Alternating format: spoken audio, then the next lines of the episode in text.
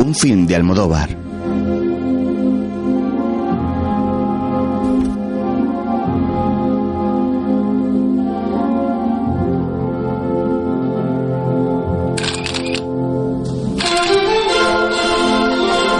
Kika, una película española de 1993.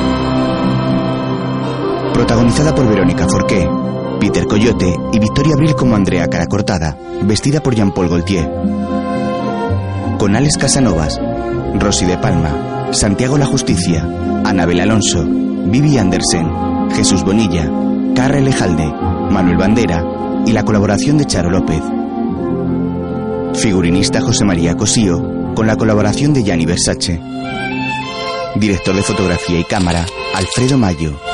Guión y dirección, Pedro Almodóvar.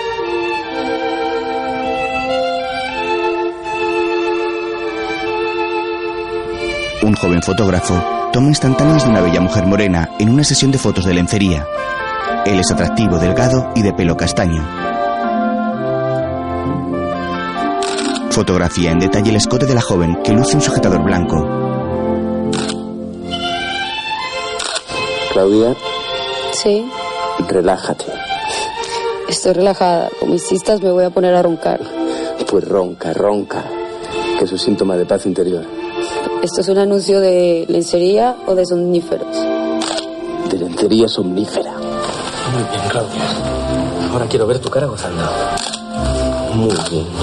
Así. Muy bien. Venga, Claudia, goza más. Eso no es gozar. Estamos haciendo la muerte y yo. Vamos, Claudia, vamos. La barbilla abajo. Eso es. Muy bien, así. Goza de verdad, Claudia. Venga. Mierda. Se le acaba el carrete y le cambian la cámara. Claudia. Eso es. Muy bien. Más, más. Todavía más.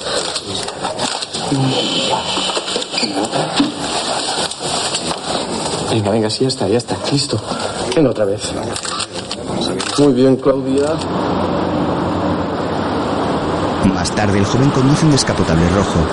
Sube el volumen de la radio.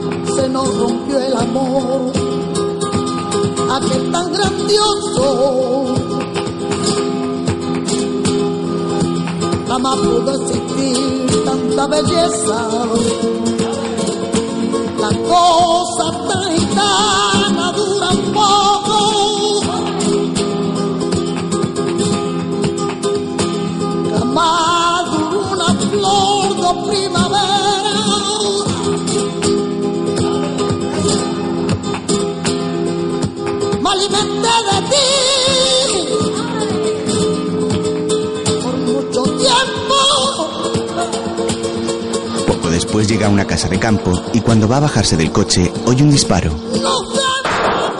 ¡Mamá! Corre a la cancela, la abre con su llave y se apresura hacia la puerta que encuentra cerrada.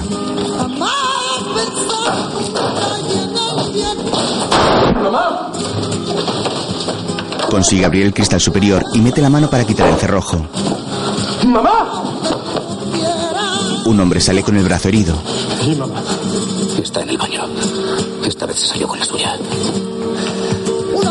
Joven corre al baño y ve a una mujer muerta en el suelo con una pistola en su mano y una herida en el pecho. El fotógrafo se agacha junto a la madre muerta y endereza su cabeza ladeada.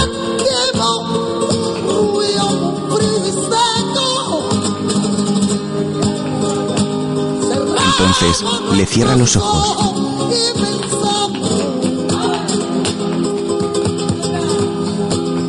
Le desabrocha el primer botón de la camisa y observa la herida de bala. El joven comienza a llorar apoyando su cabeza sobre el pecho inerte de su madre. Mi mujer se suicidado Mientras, disparándose. Intenté evitarlo y me disparó en el brazo. Sí, dense prisa, por favor. En el kilómetro 20 de la Nacional 2 a la derecha, Casa Yukali. Yukali. Mi mujer se lo puso en honor a Kurt Weill. Kurt Weill, un músico alemán. Pero eso no importa. Vengan pronto, por favor. el hombre cuelga el teléfono y mira un papel manuscrito junto al aparato. Se lo lleva al joven. Toma. Ha dejado esta nota para ti. El fotógrafo la toma entre sus dedos y comienza a leer. Querido Ramón, me voy. No lo entenderás y espero que nunca lo entiendas. Porque eso significaría que te hayas tan desesperado como yo lo estoy ahora. ¿Y ahora te importaría ayudarme a cortar la hemorragia? Yo todavía estoy vivo. Ramón le mira lleno de dolor.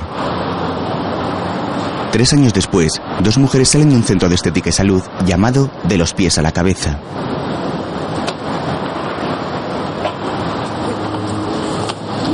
que me costó dos horas, pero al final cayó, cayó. Muy bien, Ana. Baja un poquito la cabeza. Abre bien el ojo, ¿veis? Hemos dejado a Ana con una sola pestaña para que podáis ver bien la diferencia. La pestaña engrandece muchísimo el ojo, le da profundidad, le da expresividad, lo rasga. No se puede comparar una mujer con el ojo rasgado a una mujer con el ojo así caído para abajo tipo perro pachón. así que, chicas, bueno, hasta la mujer más, más banal, con pestaña parece inteligente, parece lúcida. Es muy buena la pestaña, yo estoy a favor. ¡Viva la pestaña, chicas! Vaya la que tiene reina. Oye, mira que ha llamado la marquesa de Lirio, que necesita alguien que maquille a su madre. ¿A la muerta? Quiere que el cadáver esté presentable para el velatorio. Uy, gracias, Anita. Ahora te pongo la otra, cielo. Yo no puedo ir. He quedado con Ramón para recoger a su padrastro que llega hoy. Tú siempre a lo tuyo, ¿eh? Bueno, pues manda una de estas. Mira, aquí está la dirección. Que esté allí dentro de una hora. Y por favor, cariño, no me falles, que es muy importante me he comprometido. No me hagas quedar mal. Chao, nena. Amparo, no sé por qué te comprometes sin, sin consultar antes conmigo, cielo. Adiós, cariño. Adiós. Caca, Amparo ¿te sale sin a escucharla. la marquesa de Lirio a maquillar a su madre que murió ayer la pobre? ¿Yo? Que vaya la Mari. Uy, ¿y yo por qué? ¿Te lo han dicho a ti? Que no, que a mí me da mucha presión, mujer. Yo me cago viva. ¿Podéis ir las dos juntas? Yo maquillo artista, pero a una muerta yo no voy a maquillar. Pues yo maquillé una vez a un muerto y me dio muy buen resultado. Fue hace poco más de dos años y en aquella época yo trabajaba en televisión con Amparo y estaba maquillando a Nicholas Pierce, un escritor americano. Voy. En flashback, Ahora unos polvitos. Nicolás es el marido de la madre de Ramón. La ¿Quiere que le haga maquilladora termina de maquillarle. No, gracias. Entonces me firma el libro, por favor. Ahora mismo. Me llamo Kika. Mientras Nicolás le firma, Kika le hace una seña a Amparo. En la dedicatoria pone, me gustas mucho Kika, y le apunta su número de teléfono. Te gusto. Lo dices de verdad por cumplir.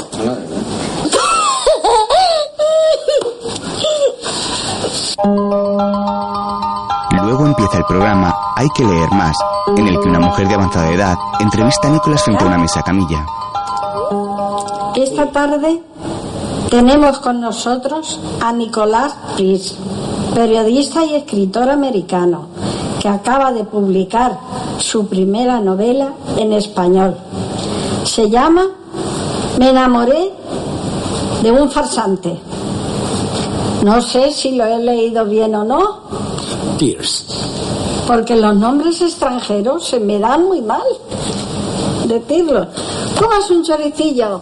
No, gracias. Son manchegos como yo, están muy ricos.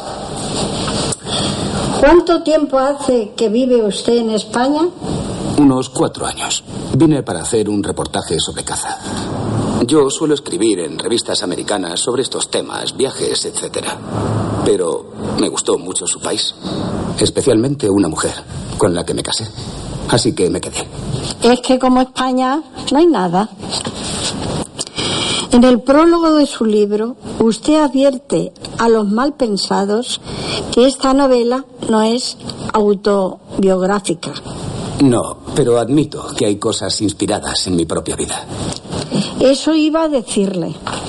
Por ejemplo, su mujer, que en paz descanse, también murió como la de la novela, Y su marido en el libro es escritor como usted. Sí. Entre los escritores hay cierta tradición de matar a sus mujeres. Ah, sí, no lo sabía. William Burroughs, por ejemplo, le disparó a su mujer y Louis Althusser la estranguló. ¡Qué horror! No los conozco. Tampoco son españoles, ¿verdad? No, Pero usted no mataría a su mujer. no. Pero hubo gente que lo sospechó. Es que la gente es muy mala. De hecho, fueron esas sospechas las que me inspiraron el libro. Me pregunté, si yo hubiera matado a mi mujer, ¿qué habría hecho para burlar a la justicia? El resultado es este libro. Este libro no pienso leerlo. Estoy muy mal de la vista, porque tengo azúcar y la diabetes me ataca. Pero se lo regalaré a mis nietos para que lo lean. Muchas gracias. Y para terminar, ¿qué planes tiene para lo sucesivo? Dentro de poco me voy a Latinoamérica. Tengo que escribir varios artículos sobre esa zona. Bueno, que tenga buen viaje, que tenga suerte, busque una mujer y se case para no estar solo, que es usted todavía muy joven. Pienso seguir su consejo, doña Paquita. Yo también soy viuda y no puede imaginarse la soledad lo mala que es. Los días oscurísimos, las noches largas. Así que mi hijo, que dirige este programa, me ha llamado para que venga a representarlo yo. Y al mismo tiempo estoy con él disfrutándolo porque él no tiene tiempo de ir a verme. ¿Cómo es doña Paquita? Y yo... Si mi madre viviera, me gustaría que fuera como ella. Pues a mí me gusta mucho más él. Pues lo hace usted. Como padre, quiero decir. Y aunque Amparo estuvo muy descarada, fui yo la que se fue con Nicolás después del programa. Nos caímos muy bien y quedamos en vernos otro día. Me acuerdo perfectamente como si fuera ahora mismo, que hacía un frío horroroso. Llevaba yo un abrigo que tengo de metón y naranja. Estaba yo monísima ese día. Kika, enfundada en su abrigo naranja, llama al timbre de la casa de campo. Nicolás. Nicolás acude a abrir. Por venir. ¿Qué pasa? ¿No te alegras de verme? Mi hijo murió anoche. Uy, cuánto lo siento. No sabía ni que tuvieras un hijo, fíjate. Era solo hijo de mi mujer. Ah, un hijastro. Sí. Te he llamado para que le maquilles. Todavía no ha empezado a descomponerse, pero no tardará. Oye, Nicolás, estas cosas se avisan, ¿eh? Que yo pensaba que lo de traerme la caja de los maquillajes era un pretexto para... Tú ya me entiendes. ¿Cómo me iba yo a imaginar que tenía que maquillar a un muerto? Lo harás muy bien. Venga. ¿Tiene heridas? Porque eso sí que yo no soporto las heridas. No hay heridas. Murió de un paro cardíaco. En plena Navidad, pobrecillo. ¿Estáis aquí los dos solos y la familia? La lleva al cuarto de Ramón. Uy, qué cabecero tan original. Mi hijastro era fotógrafo y un verdadero artista del collage. Ah, qué cadáver tan guapo. ¿Cómo se llamaba? Ramón. Está frío. Claro. Yo también estoy helada. Pronto empezará a ponerse verde. Quítale esa palidez antes de llevarlo al tanatorio. No te preocupes. Intentaré devolverle su color natural. Eso es. Bueno, te dejo con él. Nicolás sale. Ya veo que te gustaban mucho las mujeres. A lo mejor si me hubieras conocido, te habrías enamorado de mí. Yo de ti, seguro. Yo he tenido la manga muy ancha, Ramón. Mucho. En Pedro y Garitas he hecho guardia. Y es que yo no sé qué tengo, Ramón. Que los más raros todos me tocan a mí y yo no sé por qué. Pero claro, como yo me entrego, porque yo me enamoro, yo con que tengan buen fondo y buen rabo, yo me enamoro. Pero como no les comprendo, no les puedo ayudar y lo intento, pero no puedo porque no les comprendo. Anda, que padrastro a también maquillarle. de comer aparte, ¿eh? Es más raro. Claro, como es americano, escritor. Pero más raro. Eso sí, en la cama muy bien. Tiene mucho morbo, las cosas como son. Pero, por ejemplo, esta mañana me ha llamado y yo he venido aquí pensando que iba a echar un polvo. Sinceramente, Ramón, las cosas como son. Y sin embargo, aquí me tienes maquillando a muerto, que no es que me moleste, porque me has caído muy bien, no me molesta. Pero claro, ahora no sé si voy a echar polvo o no voy a echar polvo. Porque yo aquí no veo hoy ambiente, no veo ambiente de velatorio, no veo familia, no. No veo yo ambiente mortuorio. Y claro, no sé, lo veo yo todo muy americano. El rostro de Ramón empieza a recuperar el color y Kika le toca extrañada.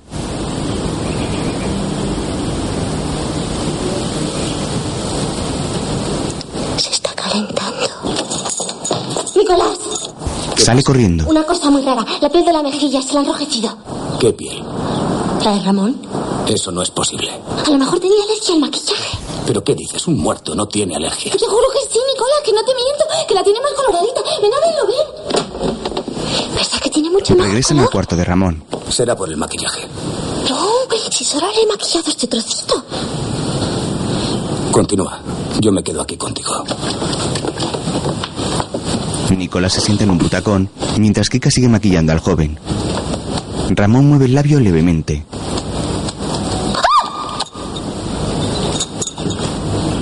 Kika, nerviosa, continúa con su labor.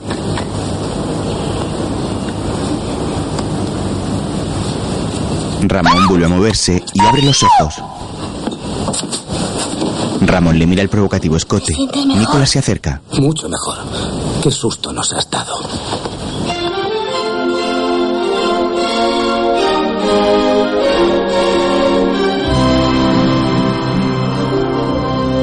En el presente, Ramón espera en la estación de tren a que el ave se detenga en el andén. El joven luce una camisa de rayas de colores, unas gafas de sol y fuma un cigarrillo.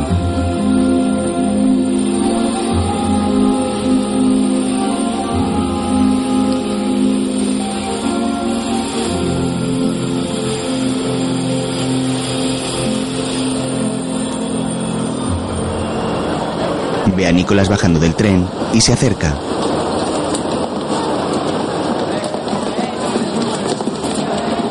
Tal, Ramón? ¿Cómo estás? Bien, ¿y tú? Bien. Deja que te ayude. Gracias. ¿Qué has hecho todo este tiempo? Algunas colaboraciones con Field and Stream, pero sobre todo vagabundear, que es lo que me gusta.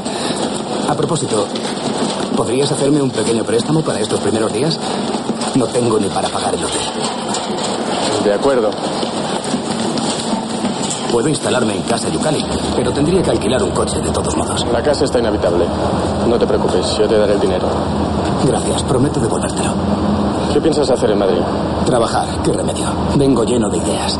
Voy a escribir una novela inspirada en Latinoamérica. Bueno, háblame de ti. ¿Qué tal va tu corazón? ¿Estás cuidándote? Estoy perfectamente. Me alegro. ¡Nicolás! Kika, Fuera, Ay, perdonad por el retraso. ¿Qué ha pasado? Que te mancha. estás estupenda. Tú también. La falta de responsabilidad. No hay nada que me siente mejor.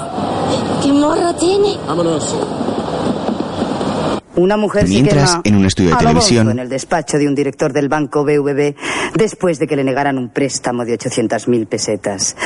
Procesado por abusos deshonestos, un miembro del Tribunal del Arzobispado de Sevilla.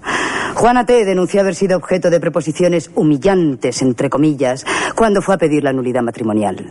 El comandante de artillería AFA mata a su mujer y después se suicida. Todo empezó por una discusión motivada por las malas notas de su hija. Sus vecinos recuerdan al comandante como un hombre encantador. El violador de Orcasita se suicidó ayer en la cárcel, incapaz de afrontar la vergüenza de haber sido violado repetidas veces por varios reclusos. Ángel Moya, condenado a cuatro años de prisión por prostituir a disminuidos físicos. Cinco cabezas rapadas matan a puñaladas a dos marroquíes y a un dominicano. Descubierta en Madrid una red de prostitución infantil y grabación de vídeos porno en la guardería Prosperidad. La edad de los niños oscila entre los tres y seis años. Continúa en paradero desconocido el parricida Joaquín García, el portugués. Buenas noches, señoras y señores. Con ustedes, Andrea Cara Cortada, ofreciéndoles en exclusiva lo peor del día. se escuchan aplausos de lata. En casa de Kika, la empleada de hogar, una mujer morena con bigote, ve el Antes de programa. presentar a nuestra primera invitada de hoy, me gustaría recordarles unas imágenes que yo misma grabé hace un mes. Ah, les advierto que pueden herir su sensibilidad, si es que todavía les queda alguna. Emiten unas imágenes en el Perdone, ¿qué cementerio. razones tenía su hija para suicidarse? Déjeme, por favor. ¿Pero la niña era feliz? ¿Cómo era el ambiente familiar? Como quiere que fuera, un infierno por culpa de mi marido. Hace un año abusó de ella. ¿Y no lo denunció? Lo que queríamos era que se fuera, que nos dejara en paz, que dejara de hacernos la vida imposible. Estamos en trámites de separación. ¿Tú qué haces aquí? Un hombre llega. Dispara a la mujer y la remata con varios tiros más. Luego sale corriendo y se monta en su coche. Andrea, que maneja la cámara, va tras él y se monta en su moto para perseguirle.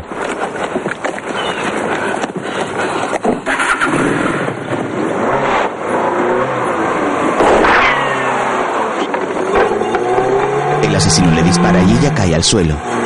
Se incorpora y solo puede ver cómo el coche se aleja a toda velocidad. A pesar de los esfuerzos de la policía y de la Guardia Civil, Joaquín el portugués continúa en libertad.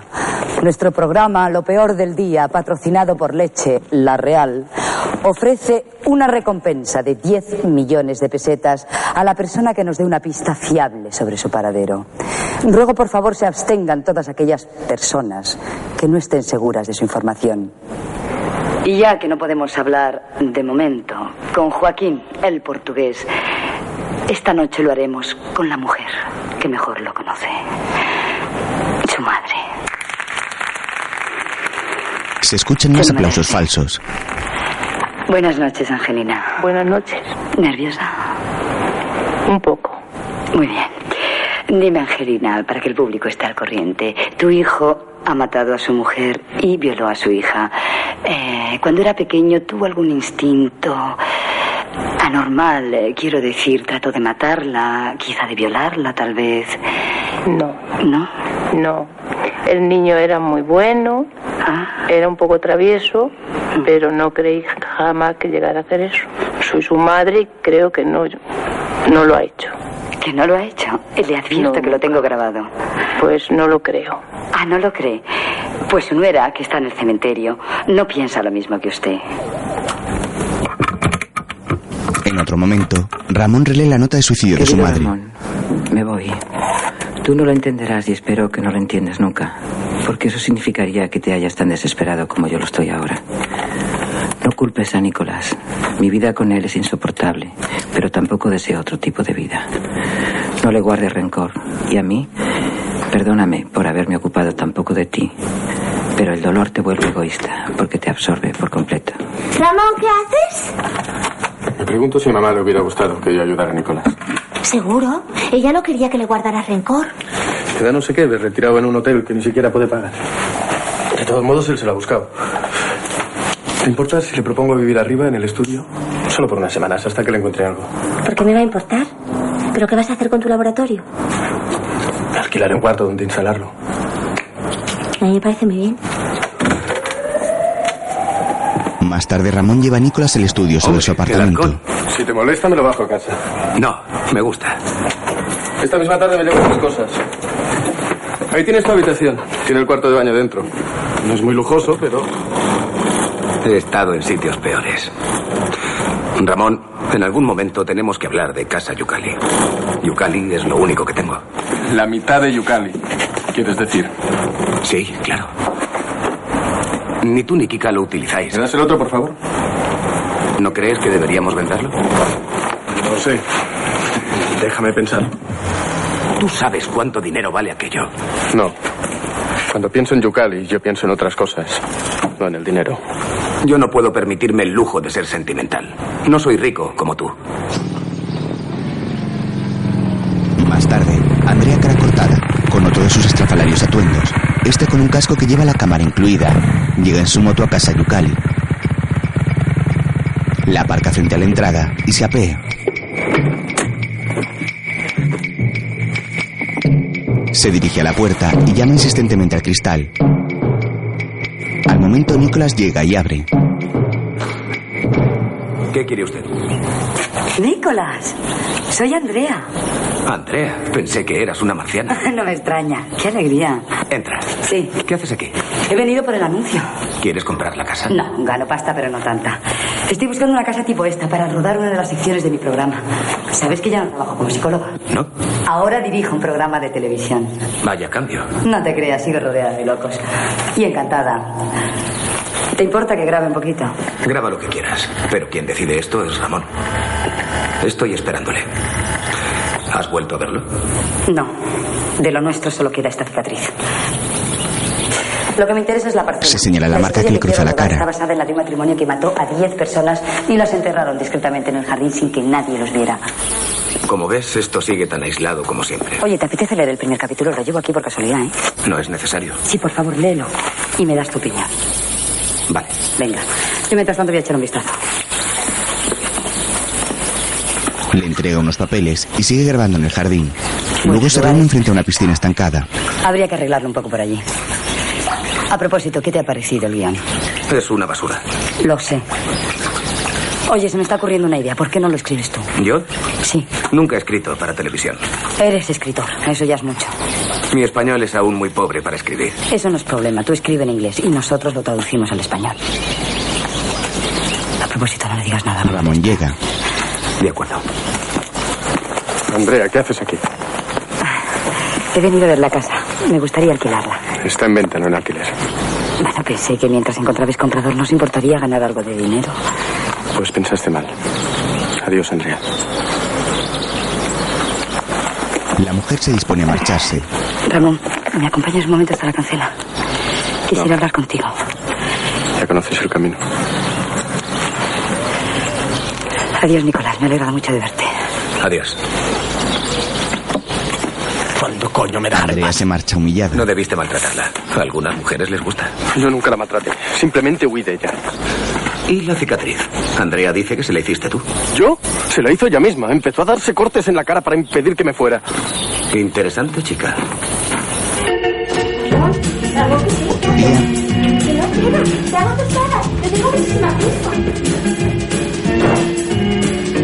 Kika despierta a Ramón y corre a la cocina. Él se levanta desnudo de la cama. En el piso de arriba, en el estudio, Amparo con los pechos al aire busca su ropa.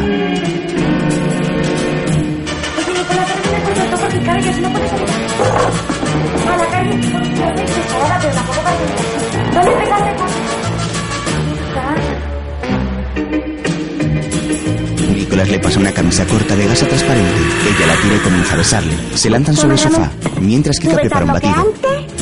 Antihipertensivo y esto para el rabo. Me tengo que ir corriendo. Tengo tres desfiles de la pasarela Cibeles esperándome. Y las top models se me ponen imposibles si no las maquillo yo. Tengo un regalo para ti. Uy, ¿qué es? ¿Qué cosa tan bonita?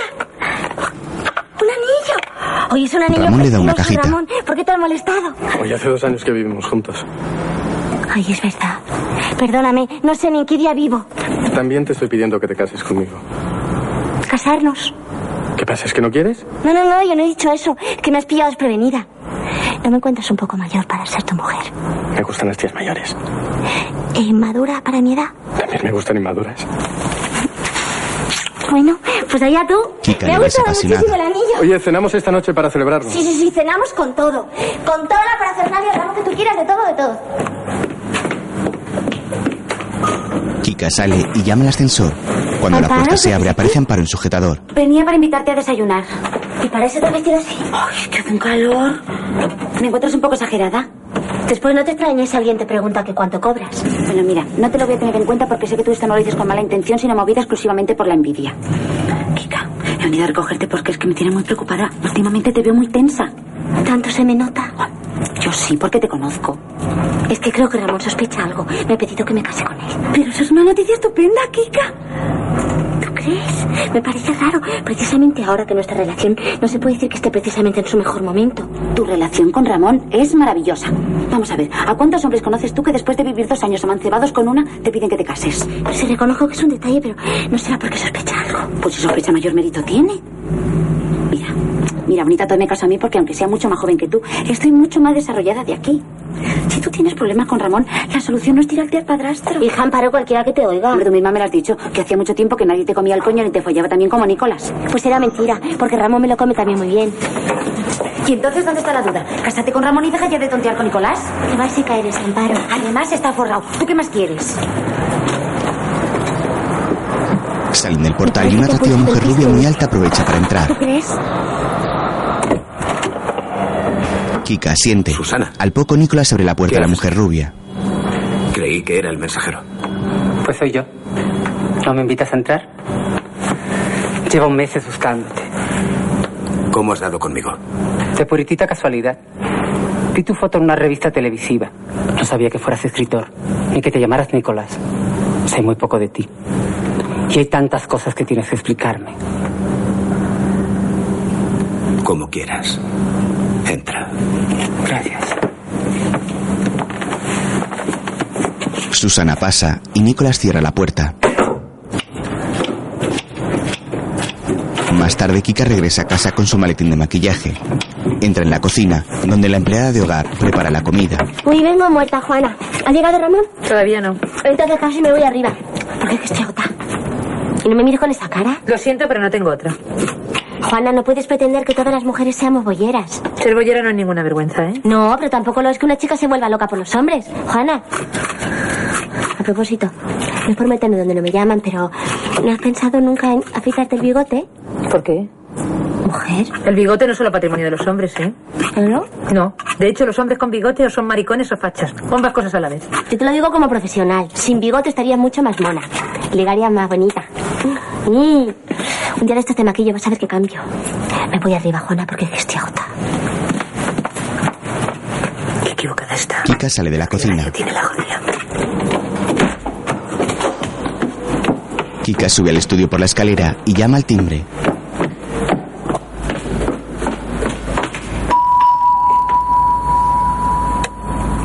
¿Sí? Pega la oreja a la puerta y luego llama por teléfono. estás, ponte. Es que tengo que hablar contigo, Nick. Tu hijastro me ha pedido que me case con él y bueno, quería que lo comentáramos. No estás. Bueno, pues ya nos vemos mañana. Hoy estoy muerta, estoy agotada. Luego Ya Kika maquilla a Juana. Mírate, Juana. ¿A que estás maravillosa? ¿Te gusta más así? Sin comparación. Mira, si fueras menos cardo, ahora que se llevan las caras raras, hasta podrías ser modelo. No me veo yo en una pasarela. Me gustaría ser jefa de prisiones. Rodeada de tías todo el santo día. Qué heavy eres, Juana. Soy auténtica. Desde luego. ¿Qué te pasa, Juana? La señora, que me has citado. Ay, Juana, por favor. Necesito un poco de agua que me baje la erección. Juana, ¿tú nunca has estado con un hombre? No. Bueno, con mi hermano solo. ¿Has hecho incesto? No sé si era incesto. El caso es que mi hermano era su normal. Ay, pobrecillo. Bueno, es. Y como todos los normales, le gustaba mucho follar. Bueno, no solo a los normales, Juanita. Ya, pero el caso es que empezó con las vacas, con las cabras y con todos los corderos del pueblo. Pues vaya cual. Y luego empezó con el vecindario. Y antes de que violara a todas las vecinas, pues claro, me dejaba que me pegara yo unos polvos y se desahogara. Bueno, siendo así, a lo mejor no ha sido incesto. Pero claro, Juana, por eso estás tú tan traumatizada. Qué traumatizada. Donde se ponga un buen chocho, que se quite todo lo demás. La señora, porque no lo ha probado? Qué heavy eres, Juana. Soy auténtica señora. Dile algún piropa, Juana. Más tarde, Juana, estás estupenda. La señora que le daba hoy por travestirme. Se me olvidó decírtelo esta mañana. Dentro de... un- No, no es a ti. Dentro de unos días, Nicolás se va a mudar al chalet. ¿Pero no le ibais a vender? Hasta que salga un comprador, él estará mejor allí. Para escribir es un sitio estupendo. Pero aquello está manga por hombro. Pues limpia y ya está. Ramón, di la verdad. ¿No será que quieres alejarle de nosotros? Pues ya que me lo preguntas, sí. Es porque Por mucho que lo intento, no consigo olvidar. Te refieres a tu madre. Sí. Ah. Ramón no puede seguir torturándote con su muerte. Yo también soy huérfana, no me paso el día run, run, run, run, run, run, dándole a la lavadora. No es lo mismo, Kika. Hombre, muchas gracias. Quiero decir que cuando se murieron tus padres, tú eras muy pequeña. ¿Y te parece poca desgracia? No, mujer, entiéndeme. No paro de intentarlo, pero como tú no... Mira, Ramón, las parejas con el tiempo acaban pareciéndose. Sin embargo, tú y yo cada vez somos más distintos. Yo cada vez soy más cotorra y tú más hermético. Kika. Y eso no es bueno. El otro día leí en una revista que los introvertidos van interiorizando sus emociones, como por ejemplo la ira o el desprecio por sí mismos. Kika. Y que esa interiorización les produce cáncer. Kika. Ramón, tú no sabes lo que es la agonía de un cáncer. Kika, basta ya. ¿Qué es? ¿El que no me dejas hablar? Tú eres la que no me deja hablar a mí. Pues venga, habla.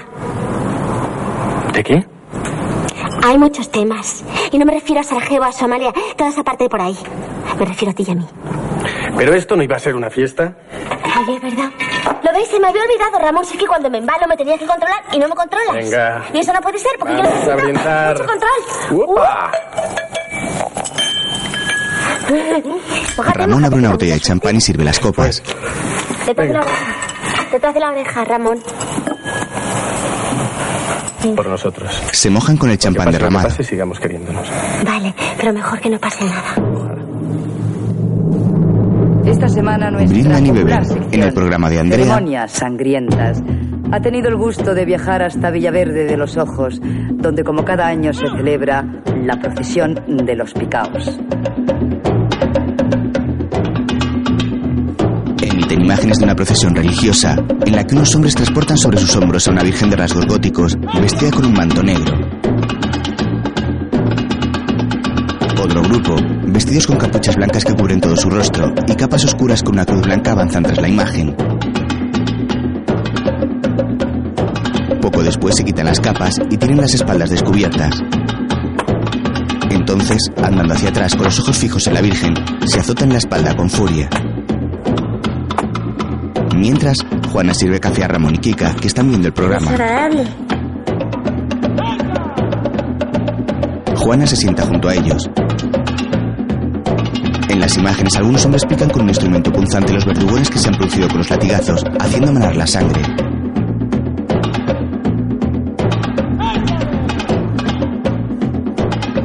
¡Ay, qué horror! ¡Qué desagradable! Fíjate si esta Juana que es tan bruta, la pobre se impresiona. No puede apartar la mirada del televisor. Entre el secreto Los grupo penitentes de siguen azotándose con fuerza. se encontraba Pablo Méndez, más conocido por su nombre artístico, Polvazo. ¿Recuerdan Raboterapia? ¿Y hace el amor y no la guarra? Ese es Polvazo. El famoso actor porno cumplía condena en la cárcel por varios delitos contra la salud pública. Las autoridades penitenciarias le habían concedido permiso por un día para que Paul pudiera cumplir una promesa a la Virgen de su pueblo. Así que una vez enmascarado, Paul aprovechó la confusión propia de la profesión para escapar. Vuelve a aparecer uno de los penitentes azotándose la espalda de rodillas en mitad de la calle. Dado el escaso coeficiente mental del famoso actor porno, exboxeador y ex legionario, es de suponer que su libertad durará poco. Más tarde, Ramón, en serio, esto tiene que cambiar. Esto como un regalo. No me has regalado nada. Y yo a ti te he regalado un anillo. No, si la culpa es mía por haberte acostumbrado. Y sabes que no me importa, que yo soy una mujer muy liberal, tú lo sabes mejor que nadie. Pero de vez en cuando me gustaría hacerlo de un modo convencional. luego Ramón la fotografía mientras le hace una celación. ¿Sigo? Sí, sí, sí. Después continúa haciéndole fotos en otra postura.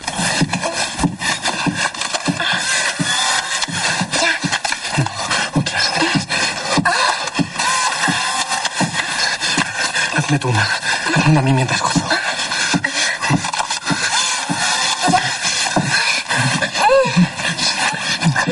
Repítela. Repítela por si sale movida. ¿Cómo no va a salir bien si no para quieta? Uy, no, no, no, no, no, si no se queda muy falso. Ahora, ahora, ahora, ahora,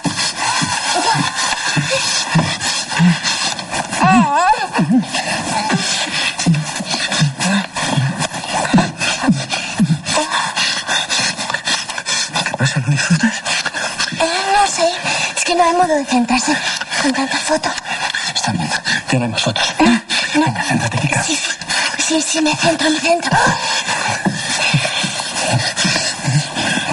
Kika mira la lámpara desconcentrada. Uy, la lámpara. Se mueve. Mira. ¿Se está moviendo? Oye, si quieres lo dejamos, ¿eh? ¿No te importa? No, no. ¿Qué me va a importar? No tenemos que ir, Ramón. Que no, que no. Pues hemos hecho un montón de fotos.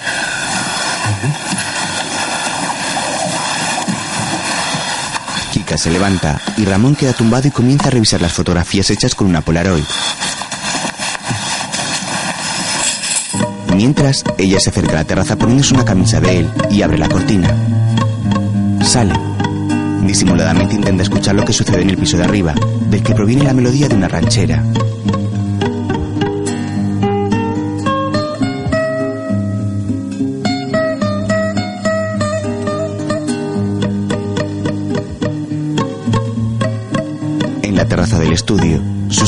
Completamente desnuda, comienza a cantar. No vuelves nunca, provincianita mía, a mi selva querida que está triste y está fría. Al menos tu recuerdo ponga luz sobre mi bruma. Puede de que te fuiste, yo no he tenido luz de luna. Pues desde que te fuiste yo no he tenido luz de luna.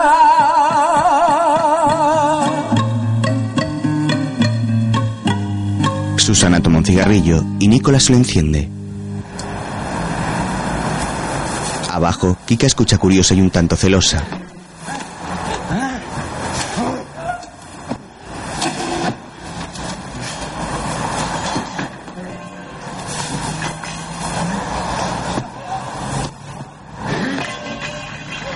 Fastidiada al escuchar los gemidos, regresa dentro. Nicolás, ¿puedes poner tu momento? Soy Andrea.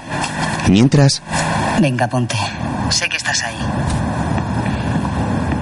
Oye, quería comentarte que lo que me has mandado esta mañana no son los guiones, sino el borrador de una novela. Odio a la gente que dice sé que estás ahí. Yo también. ¿Te molesto? Sí, ¿qué quieres?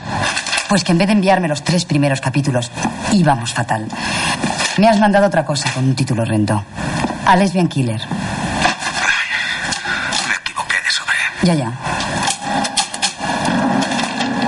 Nicolás, Andrea fotocopia el manuscrito de Nicolás.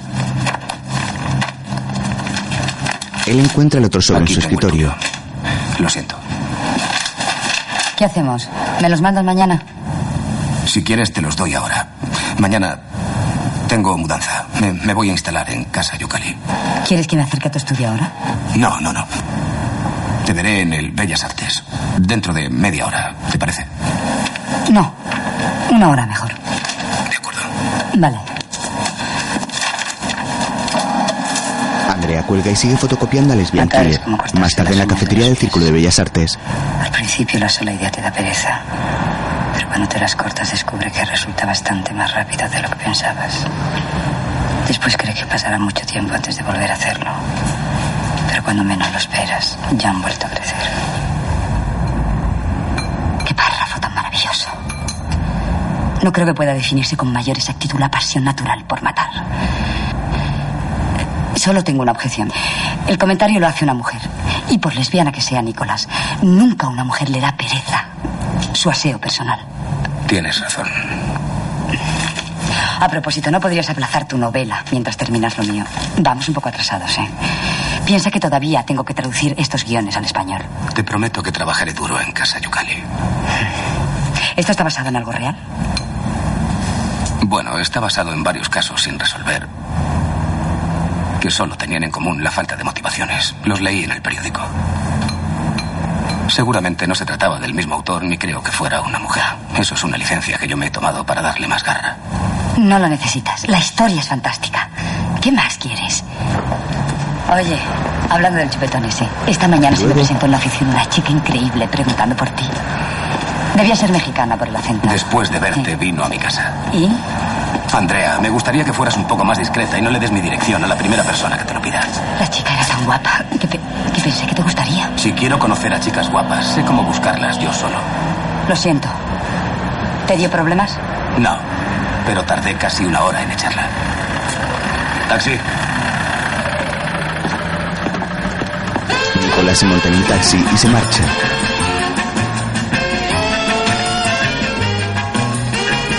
A la mañana siguiente, Kika duerme en su cama, mientras los de la mudanza bajan las cosas del estudio con una polea y las cargan en una camioneta. Entre tanto, Juana lee en el periódico la noticia de la fuga de Polvazo, el actor porno. En ese momento alguien llama al timbre. ¿Quién es usted? Juana se levanta a abrir ¿Qué la quiere? puerta. Soy yo, Juana. Pablo, ¿Pero qué haces aquí? me he escapado. ¿Pero cómo se te ocurre venir aquí? No me ir a casa de mi hermano. Pues ascenso. Te dije que no te fugaras de la cárcel hasta que no cumplieras tu condena. Ya, Juana, pero la cárcel es muy dura, no está hecha para mí. ¿Y qué hago yo contigo ahora? eh? ¿No me puedo quedar unos días sin contigo? ¿Cómo te vas a quedar? ¿Qué le digo yo a los señores? Dile la verdad que soy tu hermano. Tan loco. Nos entregarían a la policía. No, la policía no. Llama al bodeguita y me buscaré la vida. Toma. Juana toma su monedero y saca algo de dinero. Aunque estoy Su hermano es polvazo. Vas a robar algo. Te roba silla. ¿Para qué quieres tú una silla? No sé, mujer, como tú me lo has dicho. Me atas y me amordazas. Entras ahí en el despacho del señor que está detrás de las columnas a la derecha. Derecha. Vale. Arrebañas todo lo que puedas. Hay unas cámaras de vídeo y unas de fotos. Solo en el estudio. ¿Qué te he dicho? Que rebaña algo. ¿Dónde? Pues En el estudio que está detrás de las columnas a la derecha. está hecho. Bueno, mete las cosas en esta bolsa. Ya trataré yo de venderlas. Luego te va donde la prima Remy a la Celsa. Ya la llamaré yo para decirle que te esconda allí unos días. ¿Y déjate de comer? Tengo hambre hace un día que no como. Si no te hubiera fugado de la cárcel, ahora no tendrías hambre. ¿Dónde vas a estar mejor asistido que en la cárcel? Sí, pero en la cárcel no hay tías. Pero hay maricones, ¿no? Ya, pero no es lo mismo. No es lo mismo, no es lo mismo. Él lo quiere todo, oye. Venga, ahora también me das la hostia. Sin pasarte, ¿eh? ¿Pero qué quieres que te ate, Juanita? ¿Que te lo enrollosado? Ay, Dios mío, qué ser. Tienes que atarme para que cuando descubran el robo no crean que te he ayudado yo, esos gilipollas. Es verdad. ¿Qué coco tiene Juana? Y tú qué poquito. Venga, mordaza. ¿Qué? Servilleta en la boca, mordaza, fuerte. Paul ata a Juana a una silla y la mordaza con una servilleta. No se te ocurre hacer ruido, ¿eh? Que está la señora durmiendo. ¿Que hay una señora durmiendo? Ay, Pablo, que te veo venir, ¿eh? ¿Estás salido? Mujer. Bueno, pues esta noche en la cesa me pegas un polvo y te desahogas. Dos. Bueno, dos. Y a la prima Remy, ¿vale? A la prima Rebe ya veremos. Y a la niña, ¿eh? A la niña, a la niña la dejas, ¿eh? No se te ocurra entrar ahí, ¿eh? Que llamo yo misma a la policía y te entrullo. No, no, tranquila, no, eso no. Venga, ponme la mordaza y dame la hostia ya de una vez. A enseñar en la cárcel. Calla, Juanita. Oye, te con gasto, Cristian. Venga. Dame la hostia. ¿Preparada? ¿Eh? Paul le da un puñetazo y la deja inconsciente. Luego le da un beso en la frente. Coge la cesta de la compra que le ha señalado antes Juana y se dirige al despacho. Entra y empieza a robar las cámaras de fotos y vídeo.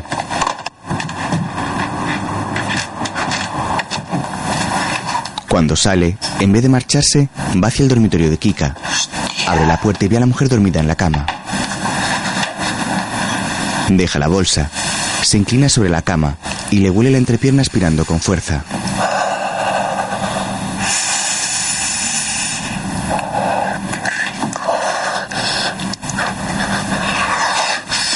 Saca la lengua pero niega con la cabeza.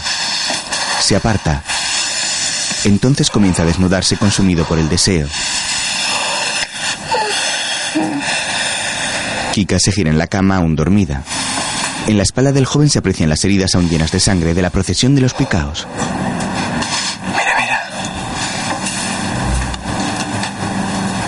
Paul saca músculo flexionando sus bíceps. Mira qué mollón. ¿Cómo lo ves?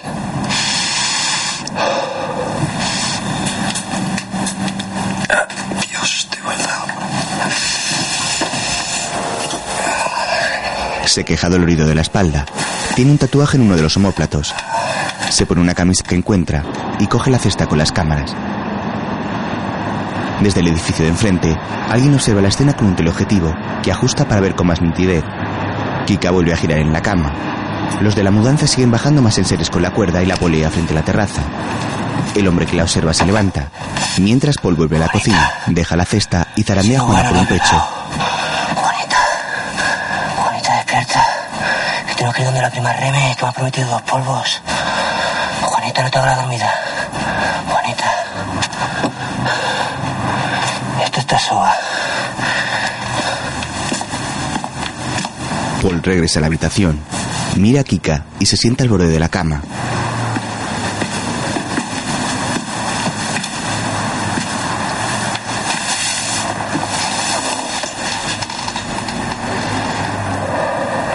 Le mira el generoso escote y la entrepierna, que deja expuesta un liviano vestido rojo que se le remanga a la altura de la cadera. Paul ve su foto en un periódico. Coge un gajo de naranja de un plato que hay junto al periódico y lo chupa lascivamente. Después, humedecido con su saliva, lo mete en la entrepierna de Kika. Esta ríe en sueños. La mujer se gira y sigue durmiendo. En el cabecero hay varias figuritas de santos y en la pared un cuadro de una mujer desnuda rodeada de fruta.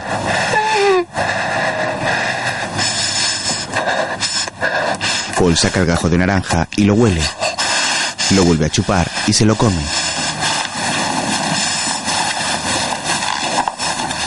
Entonces se tumba sobre Kika y la penetra.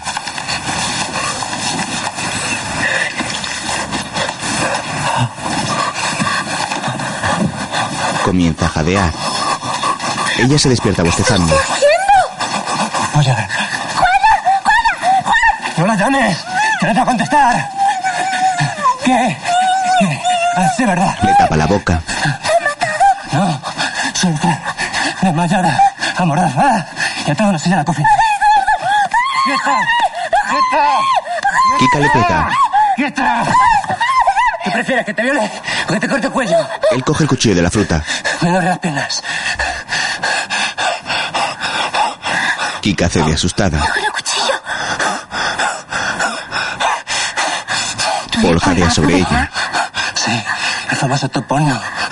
Yo soy Kika. Pasa, Kika. Paul. Cuidado con el cuchillo. ¿Esto que estás haciendo?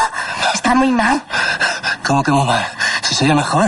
En los rodajes siempre lo decían. Sí, pero es que esto no es un rodaje. Esto es una violación auténtica. Esto lo hostia. Esto lo hostia. Me imagino que, que debe de tener muchos problemas. ¿Yo? Ninguno.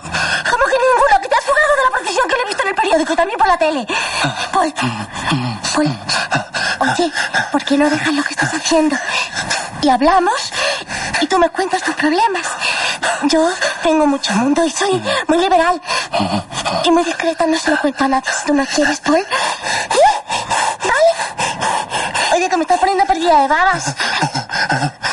Oye, que te estoy hablando. ¿Qué? ¿Qué?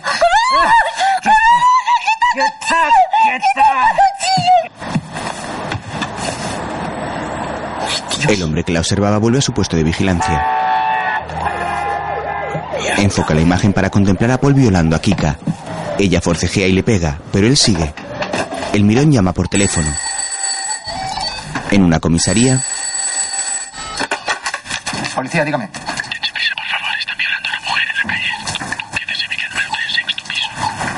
¿Y tú cómo lo sabes? ¿Eres el violador? No. Entonces, ¿por qué me cambias la voz? Es que soy un foyer. Lo estoy viendo todo desde mi terraza. Un foyer, nombre y dirección. Muñoz, calle Orense 23. ¿Y tú crees que me lo voy a creer, o gilipollas? Mire, eso es lo de menos. Lo importante es que el violador se parece a Polvazo y amenaza a la chica con un cuchillo. ¿Ha apuntado aquí la dirección de la violación? Calle Truque de Sevilla, número 3, sexto. Vale, majete. A ver si te violan a ti también. ¿Qué pasa, Mario? Ah, un zumbao, que dice que está viendo a polvazo violando a una tía. La gente como alucina. ¿Te ha dicho dónde? Podríamos ir a echar un vistazo. Seguro que es mentira. Y por eso, así nos damos un paseo y matamos la mañana. No tengo ganas de jaleo. ¿Cómo noto el paso del tiempo, Mario? ¿Tú no lo notas? Oye, ¿tú crees que debería ponerme un poco de colágeno aquí en los Belfos? Una chispita nada más. Lo demás lo tengo todo. Tengo hasta el hoyo. ¿Tú sabes lo que cuesta hacerse un hoyo como este en Estados Unidos? Diez dólares. Pero no te lo dejaré así. Así solo lo tenemos Kirk Douglas y yo. Venga, no me coma la cabeza y vamos a cazar violadores. Oye, mientras en casa de. Kika, ¿no tiene bastante con tus orgasmos? Me recuestan cuatro sin salirme. Creo que lo mato. Lo mato, lo mato. ¿Por qué tienes que batirlo precisamente Lo mato, lo mato. Porque una cosa es una violación de una persona y otra cosa es esto que llevamos aquí toda la mañana. Y yo me tengo que sonar. Y tengo que mear. Y a ver qué hago. Juana recupera el conocimiento en la cocina. Entonces ve sobre la mesa la cesta con las cámaras. No me gusta. Comienza a balancearse hacia adelante y hacia atrás.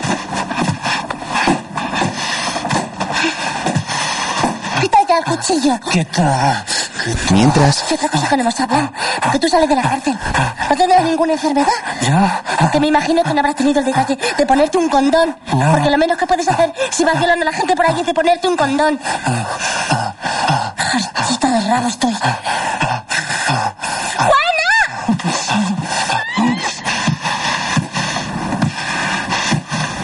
En la cocina con los balanceos, Juana consigue ponerse en pie y corre encorvada porque aún va atada la silla hacia el dormitorio. ¡Hijito! ¡Hijo yo, señora! ¡Juana! Vete a la cocina. ¡No te vayas a la cocina! ¡Acércate que te desato! ¿Eh? ¿Que te veo? ¿Que te pinche? Juana se sienta. Señora, señora José, no podemos hacer nada, que se corra y que sea lo que Dios quiera. Se ha corrido ya dos veces sin salirse. Dos veces ya.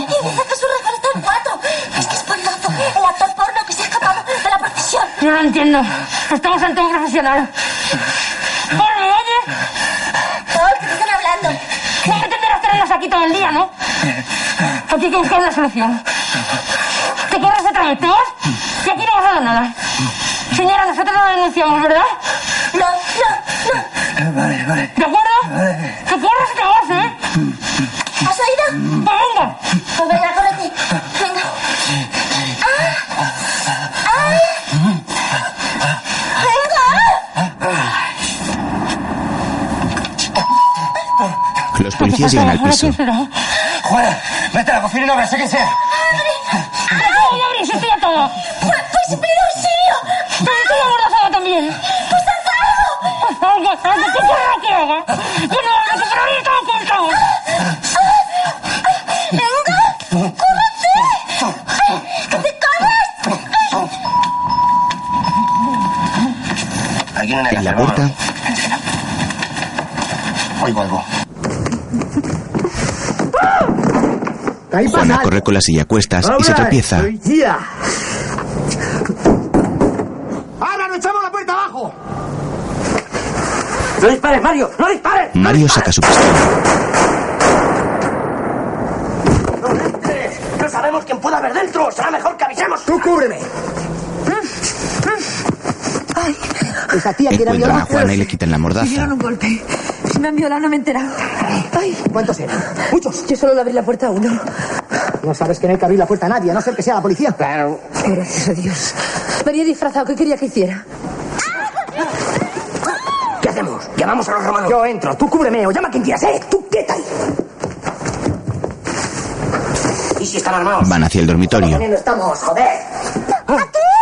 ¡En la, en la habitación! ¡En la puerta del medio! Es una trampa.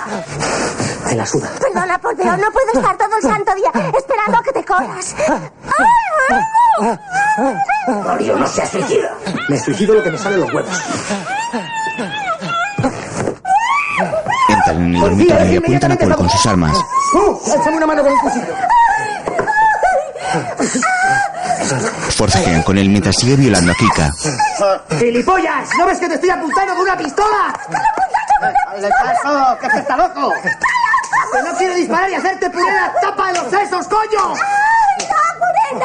¡No, Tener que le mueva, está a punto de correrse. Échame una mano. Intentan separarlos. ¡Vamos! ¡Ay! ¡Paul, no crees que estás llevando algo demasiado lejos! Venga, los dos a la vez. ¡Juana! Una, ¡Ay, qué papelón!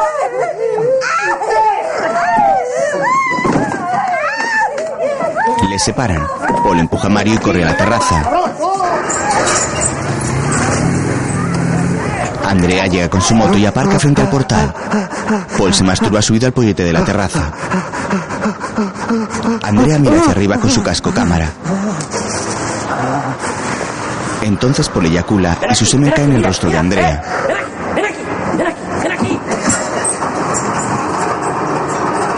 Paul se agarra la cuerda de la polea y se descuelga hacia la calle. Andrea se limpia el semen de la cara y Paul llega a su lado. Paul, ¿quieres que te lleve a algún sitio en mi moto? Y de paso hablamos. Dame la llave rápido. Paul la agarra del cuello. Le da las llaves y él la tira al suelo de un empujón. Entonces le roba la moto. Ella se sube pero él le da un codazo y huye. Andrea corre tras él.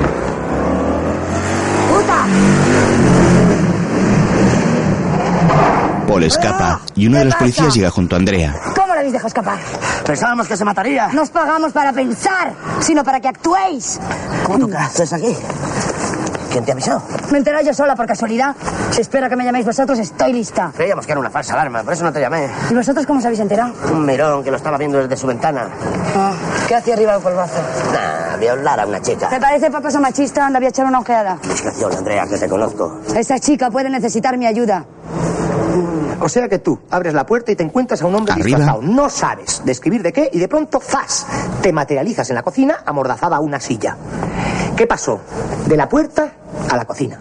Me arrastraría, supongo. ¿Cómo? Del pelo, digo yo. A ver, este pelo no está arrastrado. Ya le he dicho que estaba inconsciente. ¿Cómo quiere que me acuerde si estaba inconsciente? ¿Socenso? Oye, hombre, Andrea, qué sorpresa. Pasaba por aquí. ¿Dónde está la víctima? En el cuarto de baño. ¿Y tú quién eres? Yo la criada. Ah. Oye, Santiago, localízame la moto M3614NC. Y también quiero a polvazo. Vivo. ¿A ti también te han violado? Me dieron un pescozón y me desmayé. Anota, moto robada. Esta tía nos oculta algo, Andrea. ¿Estás marcada? Me ataron. Y me amordazaron. Luego me lo cuentas a mí, bonita. Color pegueta. Marrón claro, gilipollas. Mm, Perdón. Marrón claro. ¿Dónde está el baño? Allí. ¿Quiere que la acompañe? No, después hablamos. Mientras, de la moto, en un accidente se cae el vehículo derrapando. ¡Puta! Le da una patada y se marcha corriendo. Mientras, Santiago y Mario, los policías, revisan la casa de Kika. Andrea está con ellos. Al poco, Kika sale del baño de darse una ducha. ¿Pero qué están haciendo? Trabajando. Creo que han intentado violarla. Mejor dicho, que la han violado. ¿Y a usted qué le importa? Mucho. Señor policía, eche inmediatamente a esta mujer de mi casa. Ya lo oigo. Lo siento. Señorita, solo quiero entrevistarla. Además, soy psicóloga. Podría ayudarla a superar el shock. Si no la echa, les denunciaría a los dos. A ella por vulnerar mi derecho a la intimidad y a usted por consentirlo. No sea injusta. Este hombre acaba de salvarle la vida. Eso es verdad. Si no llega a ser por nosotros. Que la hayan violado no justifica que sea usted una borde. Pero bueno, ¿esto es el colmo? Déjenos sola, señor policía. Usted la intimida. Aire. A ver, Andrea le hace una seña y Santiago se aparta. ¿Cómo explica que haya sido usted la primera persona que ha visitado Polvazo después de su fuga? ¿Se conocían tal vez? ¿Cómo se comportó Paul durante la violación? ¿Amenazó con matarla? ¿Cuántas veces se corrió él? ¿Y usted? ¿Llegó también al orgasmo? ¿Teme que esta experiencia marque su vida? ¿Qué opina de la ligereza con que algunos jueces conceden permisos a determinados presos? ¿Piensa que la fuga de Paul es una maniobra política de la oposición que le ayudaron a escapar? Señorita, su conducta atenta contra la libertad Kika se encierra en el baño. No sé si lo sabe. Odio esta habitación. Es rara. ¿Tenéis la dirección del boiler? Mario la sabe, pero seguro que es falsa. Bien, ir a verlo por si acaso. Mucha virgen, mucho paso de Semana Santa y mucho ángel de la guarda, pero tú no te has librado, bonita. Andrea va hacia la terraza y hace una panorámica con la cámara de su casco, grabando todos los edificios de enfrente.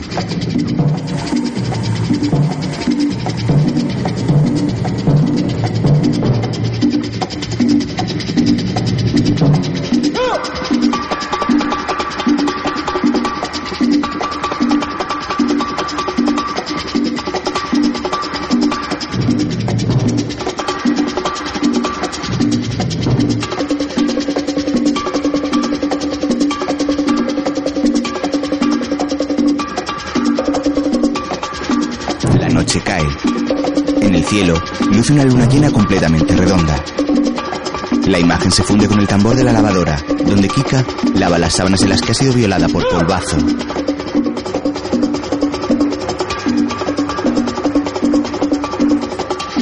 Juana está en la cocina pelando patatas y mira preocupada a Kika, que se está preparando un chupito con tequila y tónica. Lo golpea contra la mesa y se lo bebe de un trago.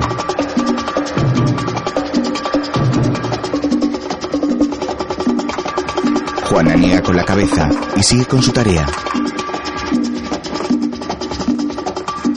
Kika entra en la cocina y sirve otro No chupito. le des más vueltas, Juana. Si yo no lo hubiera abierto, nada de esto habría pasado. Tú no tienes la culpa. Venga, tómate un coscorrón y relájate. Y otro para mí. La señora sabe que daría mi vida por protegerla. Las dos beben. Ya lo sé, Juana. Me voy arriba un momento. Sí, suba, suba. Qué menudo ayuda tenemos con el de arriba. ¿Cómo te atreves? Para protegerme estás tú, ¿no? Y fíjate de lo que nos ha servido. Y no te metas donde no te llaman, guapa. Kika se marcha y Juana rompe a llorar. Hola. Dos carpinteros llegan. Ah, muy bien. La, la, la policía, ya saben ustedes cómo son. Estos son tiros. Sí, sí, sí, sí. ¿eh? Si necesitan algo, la criada está dentro.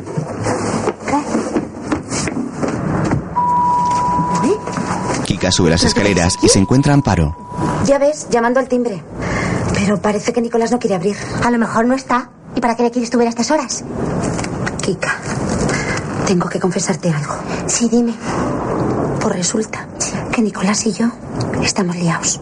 ¿Qué? He intentado decírtelo un millón de veces, pero nunca encontraba el momento. ¿No será porque no lo vemos todos los días? ¿Tienes un morro, Amparo? No grites que nos puede oír. ¿Por qué no salga? Dime una cosa. Ayer por la mañana, cuando te vi en el ascensor medio desnuda, venías de aquí, ¿verdad? Eres una cerda, Amparo. Mentirme a mí, a tu chica, de este modo. Bueno, mira, bonita, no hablemos de mentiras porque tampoco tú eres muy sincera con Ramón. No compares, con Ramón es distinto. Él es un hombre, pero tú eres mi mejor amiga. A ti nunca te he mentido. Tienes razón. Y cuando folléis, ten la delicadeza de cerrar las ventanas, por lo menos. Nadie tiene por qué oír tus aullidos. ¿A qué te refieres? Me refiero a follar. Y anoche, gemías que parecía que te estaban abriendo en canal. Oye, mira, que yo recuerde a una servidora anoche nadie le abrió un canal. ¿Cómo que no? Si te oí desde mi terraza. No era yo, sería otra. Mira, no seas cínica, Amparo, que te cruzo la cara, ¿eh? Y tú no seas ingenua. Anoche llamé a Nicolás y me dijo que no viniera, que estaba muy ocupado. Vamos, que si lo estuvo. Nos engaña, Kika. A ti, ¿eh? Que te engañe a ti solita. Yo me retiro de la competición. Díselo cuando lo veas. Amparo, ¿qué tal? Hola, Ramón. El ascensor se abre y aparece Ramón. Adiós, Ramón. Bueno, pasa. Nada, nada Amparo se va. ¿Y esto? ¿Pero qué ha pasado aquí? Estamos cambiando la puerta. No, ya veo ya, ¿pero por qué? Porque la policía ha hecho la otra puerta abajo y hemos tenido que cambiar. ¿La policía? ¿Y no podían haber llamado al timbre en vez de tirar la puerta? Tómate una copa. Le lleva a la barra del bar que tienen en el salón. Que no, que no. Bueno, pues entonces me la tomo yo por ti. Me preguntabas que por qué la policía no llamó al timbre. Llamar llamaron, pero no pudimos abrirles porque Juana estaba en la cocina, amordazada a una silla y atada.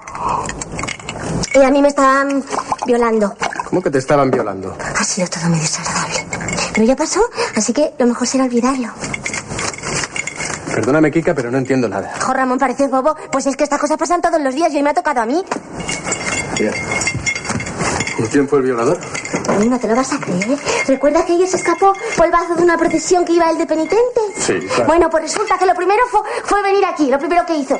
Claro, llegó disfrazado, por eso Juana le abrió la puerta. Y cuando se quiso dar cuenta ya la había golpeado, la había amordazado y todo. Yo no, yo como estaba dormida no ni nada. Así que cuando me desperté, pues ya estaba dentro. Dentro de la cocina. No, dentro de mí. Será hijo puta. Te preguntarás cómo llegó la policía hasta aquí. Pues sí, pero Al principio a mí también me extrañó. Oye, pues resulta que es que les avisó un boyer que nos estaba espiando desde su ventana. ¿Un boyer? O sea que además nos espían. Pues fíjate, además nos espían. ¿Y tienes idea de quién puede ser? No, yo cómo voy a saberlo. Estas personas son muy especiales y no les gusta ser identificadas. Oye, mis cámaras, no veo mis cámaras. ¿Han robado algo? Mira, Paul quería llevárselas, pero con lo de la violación y eso, pues se le fue el santo al cielo, me imagino, se distrajo y no se las llevó. Tus cámaras, tus cámaras. Yo contándote que me han violado tres veces y tú pensando en tus cámaras. ¿Cómo que te han violado tres veces? Sí, hijo, sí, tres veces. Y si me descuido el policía, el bajito y el otro también, otros tres polvos cada uno. Y después he reñido con Juana y después he subido y me he tirado de los pelos con Amparo. Pero prefiero no entrar en detalles. La televisión anuncian la emisión del programa de Andrea a las 10 de la noche. No, quiero ver el programa de cara cortada. Hija de puta, no sé cómo se enteró que me estaban violando. Me vino a hacer una entrevista. ¿Andrea? ¿Sí, la conoces? Sí. Antes de trabajar en televisión ejercía como psicóloga. ¿Esa loca psicóloga? Durante unos meses fui paciente suyo. Lo hice sobre todo por mi madre. Pero no pudo resultar peor. ¿Y cómo no me habías dicho nada antes? Pues... Porque, porque no surgió. Presentamos un científico. ¿Hiciste la entrevista con ella? Que va, la mandé a tomar por culo. combate total. Protege contra las bacterias. Así que la conocías. Combate la placa y el sarro cuando ¿Cuántas cosas me quedan por saber de ti? estás trabajando. Kika, en otro momento... Juana, trae más hielo.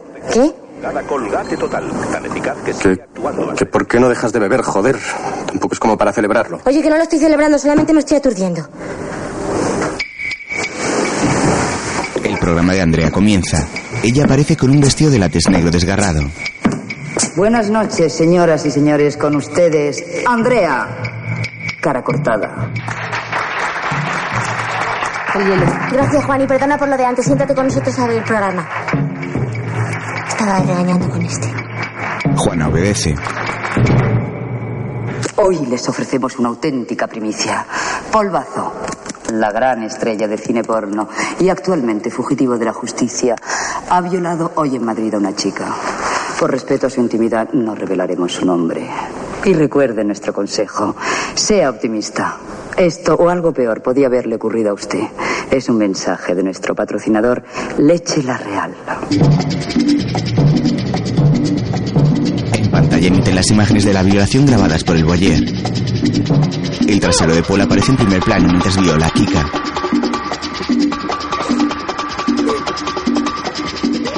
Ella comienza a llorar.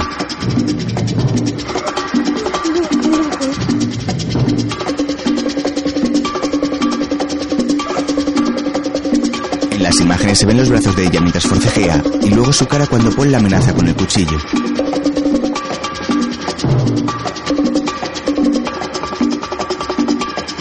Las nalgas de él se bambolean durante la penetración forzada. Después Kika se sirve otro chupito. Le voy a meter un pleito que se va a acordar de mí. ¿Para qué?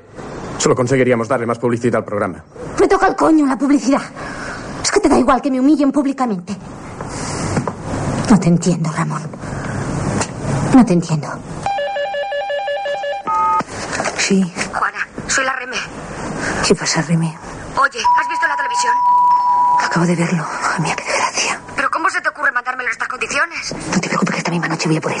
Pues ven pronto, ¿eh? No lo quiero aquí. Hombre, ¿eres tú? ¿Habéis visto la televisión? Nicolás Aquí, llega. Lo hemos visto todo el día.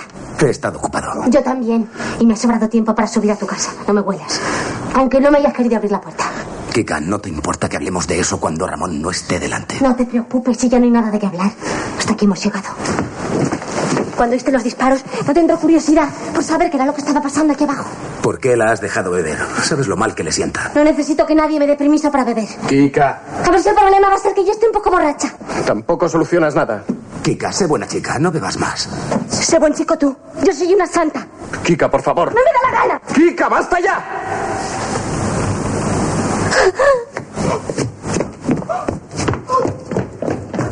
Se marcha corriendo al baño y comienza a vomitar.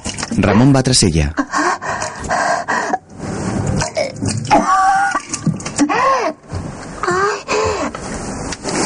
Perdóname, Kika, pero, pero es que estoy desbordado.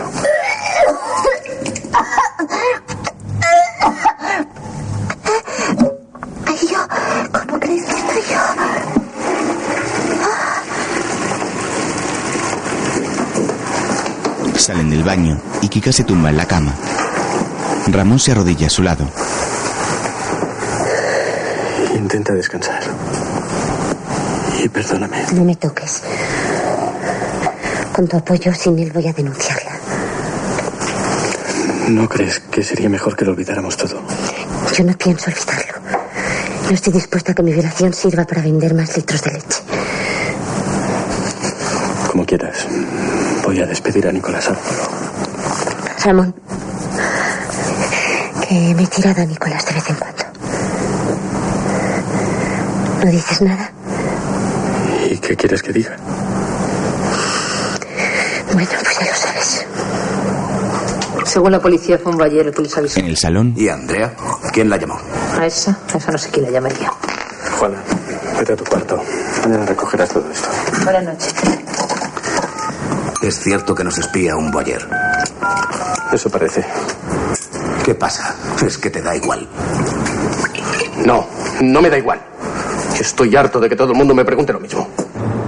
Sí. Andrea. Sí. Nicolás soy llama a Andrea. Nicolás, Y acabo de ver tu programa. Oye, espero que no te haya molestado, ¿eh? No, vamos, no era esa mi intención. Entonces, ¿cuál era tu intención? ¿Vengarte de Ramón?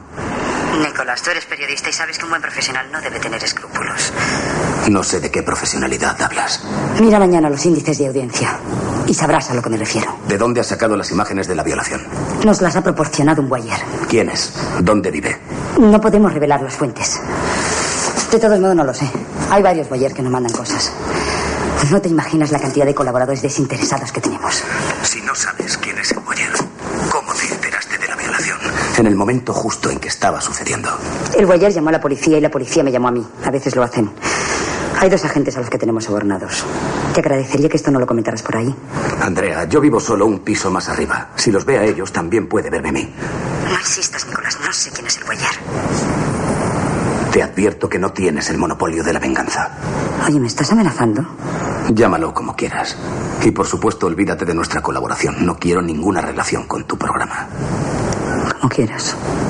Y te lo advierto. Si vuelves a sacar una sola imagen relacionada con nosotros, te juro que te arrepentirás. Kika y Ramón han escuchado la conversación por los teléfonos supletorios. No me habías dicho que escribieras para su programa. Soy escritor. Vivo de eso. Pero te aseguro que no es de mí de quien se está vengando, sino de ti. Desde que la dejé hace tres años no ha parado de amenazarme. Esa mujer tendría que estar encerrada. Tienes que llamar a la policía. ¿Para qué?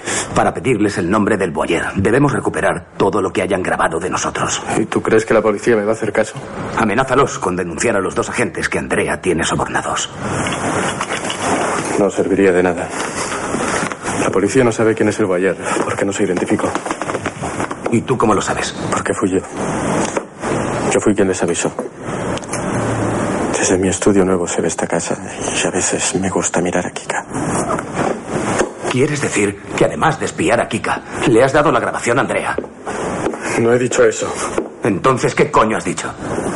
Yo estaba mirando a Kika y cuando vi que estaba en peligro llamé a la policía, nada más. ¿Te parece poco? Lo que ha salido en televisión no lo he grabado yo. Alguien que Andrea conoce perfectamente o ella misma estaba también grabando la escena. Enséñame todo lo que hayas grabado hasta ahora. Kika, que les estaba espiando, regresa al dormitorio con sigilo. Ramón y Nicolás van al despacho. El joven abre un armarito donde guarda la nota de suicidio de su madre y las cintas que graba. Esos son sus diarios. Sí. Así que los tenías tú. Los guardé el mismo día de su muerte. No quería que andaran de mano en mano. ¿Los has leído? No, no soy capaz. Me gustaría echarles un vistazo. Ni lo sueñes.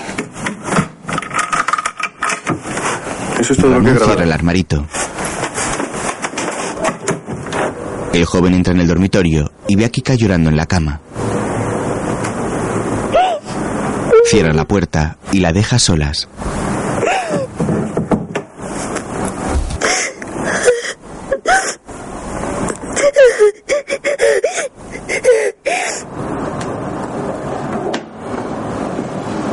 Salón Nicolás ve las cintas. En una de ellas Kika riega plantas.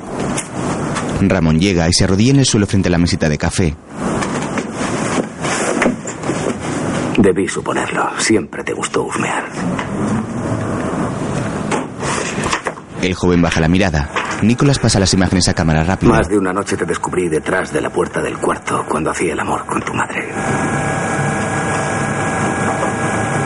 La grabación termina y la imagen cambia a una película antigua que están emitiendo en uno de los canales. En ella una mujer que se está duchando se da cuenta de que alguien la espía por la ventana y baja la persiana.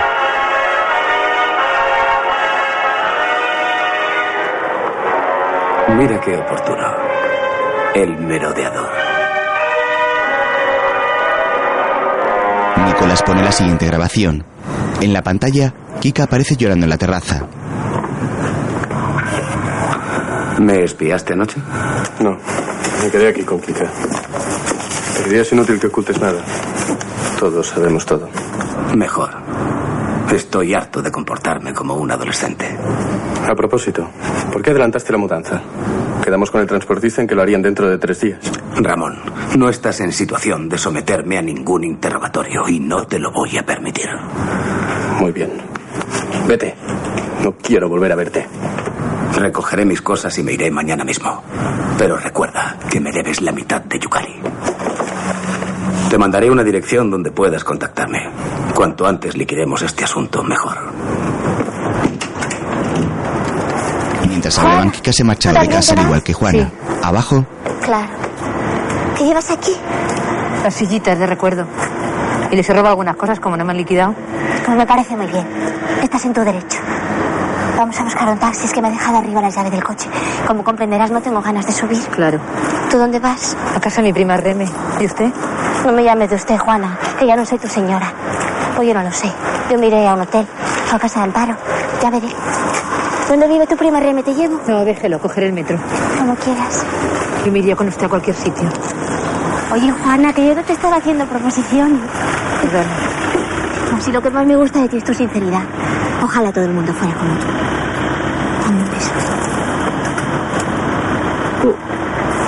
Kika la abraza y la mira con cariño. Kika, yo también te he mentido. ¿Tú también? Sí. Te he ocultado que Pablo es mi hermano. ¿Qué Pablo? Polvazo, que es mi hermano. Polvazo, tu hermano. Ah, tengo que reunirme con él, está en casa de mi prima, pero tengo que sacarlo de allí. Vámonos. ¿Dónde? A donde sea. Pero pobre está tarao. Y es mi hermano, tengo que ayudarle. Se marcha en un taxi. Juana recoge sus bolsas y se va caminando.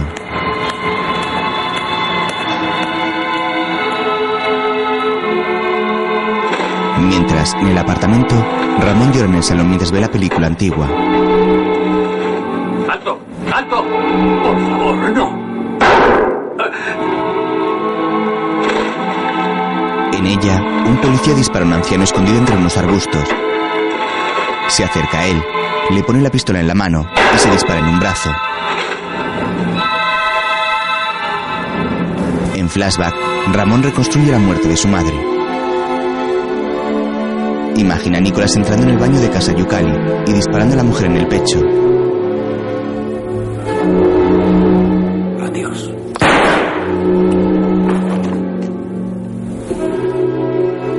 Ella cae al suelo y él descubre que Ramón está llegando. Entonces, limpia rápidamente las huellas del arma y se la coloca en la mano a la muerta. Después, se dispara en el brazo.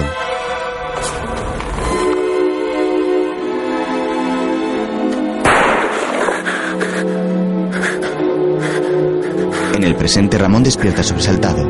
Está sudando.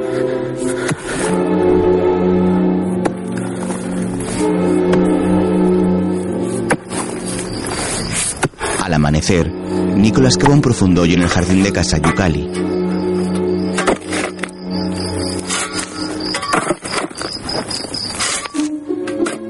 Matar. Entre tanto, en casa de Andrea, esta relee su novela.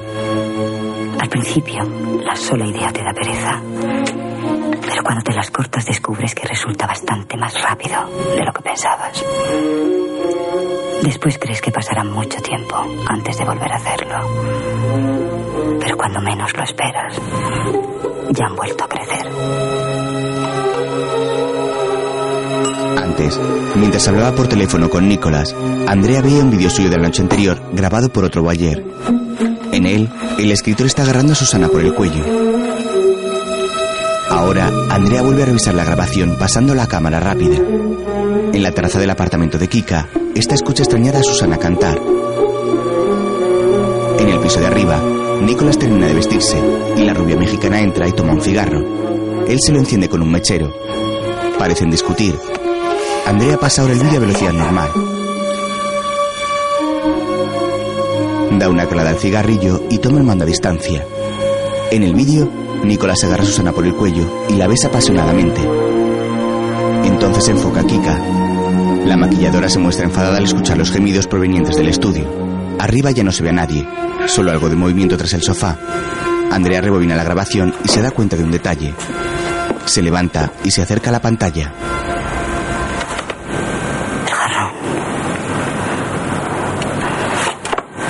Mientras Nicolás y Susana se besan, hay un jarrón sobre una mesita.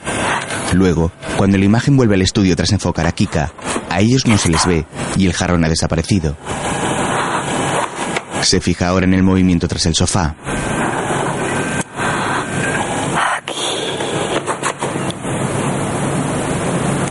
Detiene la imagen, pero no se aprecia bien lo que es. Ella toma su Polaroid y saca una instantánea del detalle.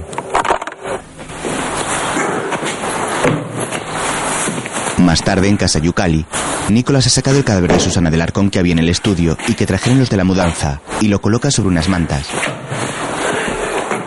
Luego tira de las piernas arrastrándolo por el suelo.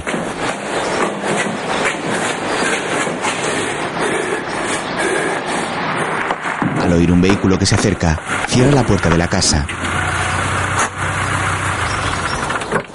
Ramón llega en un coche, aparca frente a la verja de entrada y se apea. Lleva una mochila a la espalda.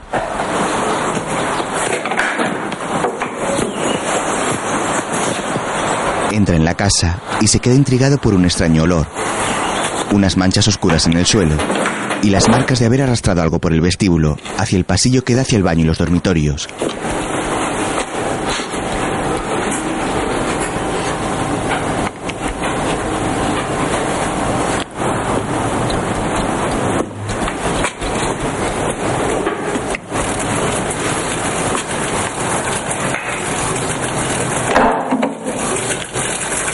Ramón abre la puerta.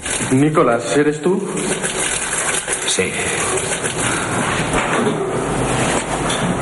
El escritor sale del baño. Está despeinado y sucio tras haber cavado la fosa. ¿Qué manchas? Esas manchas parecen sangre. Ramón, estás alucinando. No deberías haber venido. Pasa al salón vacío y Ramón le sigue. Nicolás coge una toalla de su maleta abierta en el suelo. Yo también estoy agotado. ¿Por qué no vas a casa, te acuestas y nos vemos luego? No, ya no hace falta que nos veamos más. He venido para traerte las cosas de mamá. Vacía la mochila sobre la maleta. Dentro estaban los diarios y una foto. ¿A qué se debe ese cambio? Excepto esta nota. Todo lo demás te pertenece. Anoche no pensabas lo mismo. Anoche aún no los había leído. Por fin tuviste fuerzas. Sí. Ramón se sienta en una silla cubierta por una sábana. Kika se había ido. Yo estaba desesperado. Y pensé en mamá. Por primera vez creí entenderla. Así que me puse a leer sus cuadernos. Toma uno de ellos y lo abre. Tú sabes cómo quería mamá. Yo suponía que a pesar de sus neurosis, ella de alguna manera me correspondía. Pero me equivoqué. No le importaba nada. No me dedica una sola línea. Si me nombra es solo para decir que estaba harta de mi presencia. Ella solo deseaba la tuya. Solo existías tú, su verdugo. Tira el cuaderno sobre la maleta. La no Mientras. Nicolás se cambia de ropa.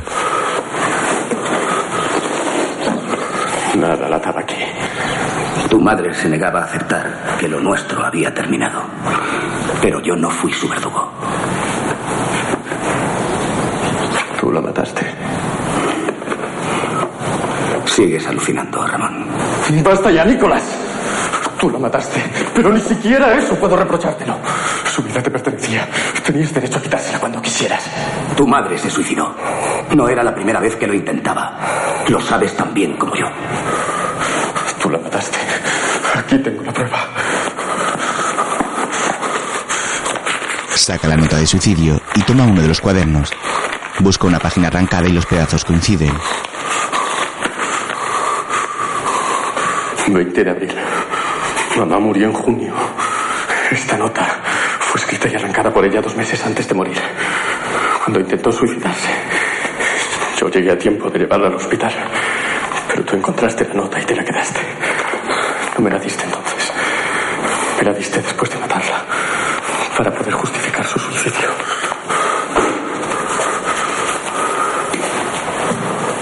Tira el cuaderno y se aparta. Nicolás se agacha y toma un pequeño neceser. Lo abre y saca una navaja de afeitar. Ramón, ajeno a esto, camina hacia el baño donde encontró a su madre muerta y entra.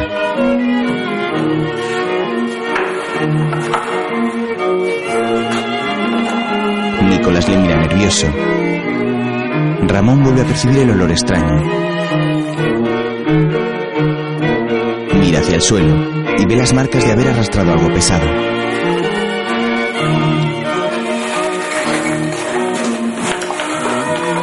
Se acerca al lavabo y se echa agua en la cara y el pelo. Nicolás le vigila en silencio desde el pasillo.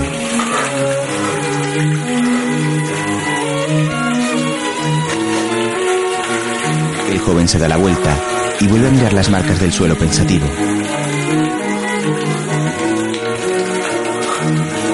Entonces, lentamente, camina hacia la bañera y descorre la cortina.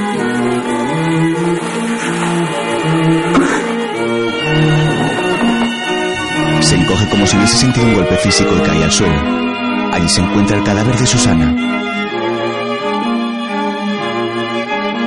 Entre tanto, Kika lee una nota que Ramón ha dejado para ella junto al armarito vacío, una foto de la maquilladora y el anillo de Tengo que ir compromiso. a casa, Yukali. Ha surgido algo importantísimo. Otro imprevisto, aunque te parezca imposible. Es urgente que hable con Nicolás antes de que se vaya, porque presiento que ya no volveré a verlo. No voy a pedirte otra oportunidad. Sé que no la merezco. Esta noche quisiera morir, pero no sufras por mí. Me has dado mucho más de lo que merezco. A mi manera sucia y silenciosa, te he querido y te quiero. Perdóname. Ramón. Kika toma el anillo y se lo coloca en su dedo.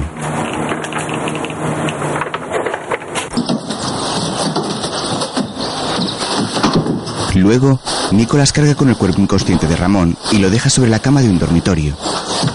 Mientras lo coloca, no se da cuenta de que Andrea desde el jardín lo está grabando todo con su casco cámara.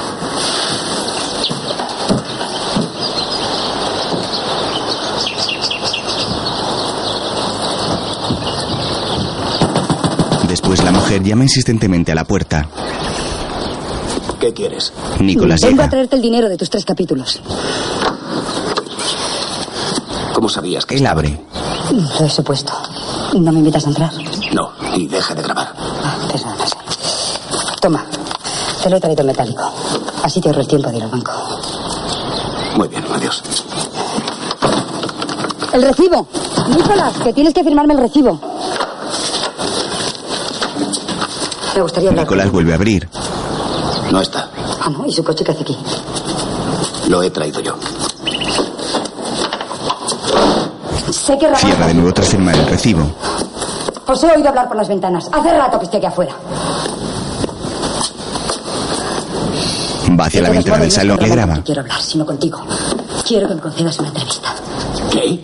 Sí, una entrevista. Ya sé que tienes el tiempo justo para huir, pero seré breve. Te prometo sacar la entrevista cuando estés lejos de Madrid. No finjas conmigo, Nicolás. Lo sé todo. Todos esos viajes eran una excusa perfecta para matar. Andrea va de ventana en ventana a Mataste a medida que Nicolás cierra estas y las Pero eso no contraventanas. importa, sino las otras. Empezando por la rubia blanca. No sé cómo- Si no te callas, te cortaré la lengua. Estoy segura de que lo harías si pudieras. Un hombre capaz de matar con un jarrón a una mujer que acaba de cantarle una canción a la luz de la luna es capaz de eso y mucho más. Nicolás mira una lámpara con tres afiladas patas. Andrea abre de un empujón una de la contraventana. mexicana rubia. Según tú, solo se quedó contigo una hora por la mañana. Y yo os tengo grabados por la noche, en tu casa. Justo antes de mi llamada telefónica. La zajas para ella, ¿no? Nicolás se mantiene pegado a la pared para que no pueda grabarle.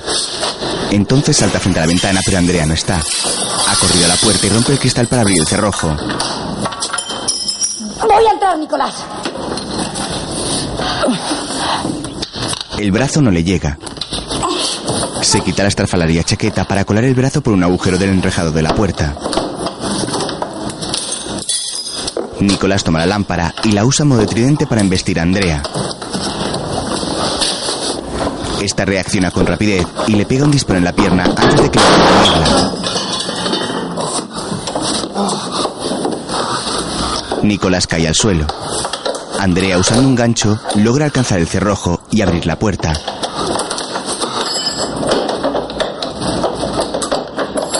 El escritor se arrastra por el suelo retrocediendo hacia el salón. Si necesitas más pruebas de lo que soy capaz con de hacer una entrevista. Es la primera vez que tengo delante un asesino múltiple y te juro que no voy a perder esta oportunidad. ¡Quieto! Dame la navaja. Nicolás cede y le entrega la navaja. Y ahora siéntate. Y hablemos Señala la silla con un gesto de cabeza y él obedece. Abre las contraventanas sin dejar de apuntarle con la deducido de pistola. tu bibliografía y con las pruebas que acabo de obtener esta mañana, no me cabe la menor duda de que eres un asesino múltiple. Si quieres, te hago un relato exhaustivo de mis deducciones. Pero te agradecería que me ahorraras la ostentación. No disponemos de tiempo. Necesito un médico. Necesitas mucho más que eso. Necesitas mi complicidad. Vamos a hacer un trato. Te buscaré un médico de confianza para que te cure la herida. Y yo te ayudaré a huir. O te esconderé, lo que tú prefieras. Por la entrevista puedo llegar a pagarte 10 millones. Es lo que el programa suele ofrecer a los cazadores de recompensas. Supongo que preferirás que ese dinero te lo demos a ti. Naturalmente no lo llevo yo encima, pero prometo mandártelos donde me digas. No emitiré la entrevista hasta que estés lejos de Madrid. ¿Qué me contestas? Tengo elección. No.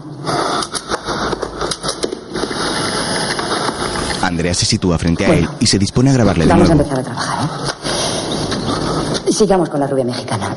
Supongo que debiste sacarla en el arcón durante la mudanza. ¿Quién era?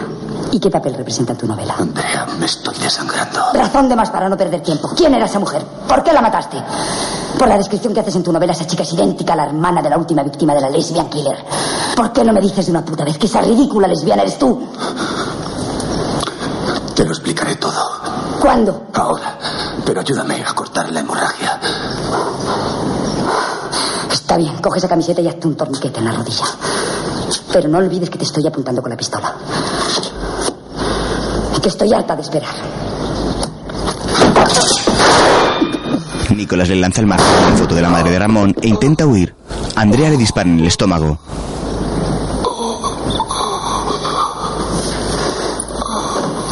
Se acerca a él con los ojos muy abiertos. ¿Por qué no me has hecho caso? Se tumba a su lado sin dejar de grabar. Ya nos queda poco tiempo, Nicolás. Dime solo sí o no. Dímelo con la cabeza. Después te llevaré al hospital, te lo prometo. Todos los crímenes de los que has escrito los has cometido tú, ¿verdad? Dime solo sí o no. Dímelo con la cabeza. Dímelo, dímelo. Dime sí. Dime sí, dime sí, dime sí. Dime sí. Nicolás queda inerte.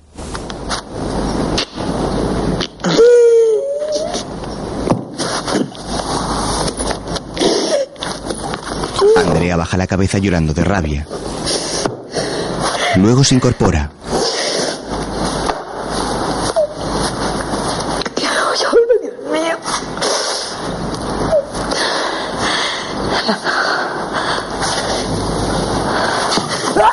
De pronto Nicolás la le quita la pistola y la mata de un disparo en el pecho. El escritor respira agotado junto al cadáver de Andrea. En ese momento, Kika llega en su coche, un utilitario rojo. Se apea y coge un gran bolso del asiento trasero. Entonces se dirige a la casa.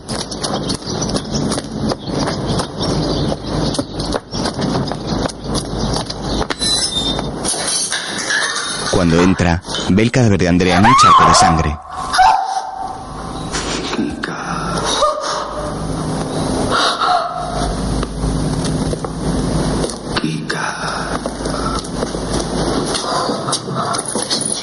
Se acerca a Nicolás, que se ha arrastrado hacia la pared para poder apoyar la espalda en ella. Esa loca. ¿Y Ramón? Arriba en su cuarto. ¿Está muerto? Nunca se sabe. Ay, está muerto. Con ese chico nunca se sabe. Escúchame, Kika. No tengo tiempo para muchos discursos. Le entrega el sobre con la novela. Es un regalo para ti. Si lo publicas, será un bestseller. Solo tienes que cambiar cambiar el título y el nombre de la protagonista. En su lugar pones el mío y se convertirá en mi autobiografía. Estás delirando, Nicolás. Estás delirando. Abrázame, Kika. Si tengo que morir, prefiero hacerlo en brazos de una mujer. Kika le abraza y le acuna llorando. Su sangre le mancha el pecho. Nicolás. Nicolás muere. Nicolás. Le aparta suavemente. Ay, Dios mío. Nicolás.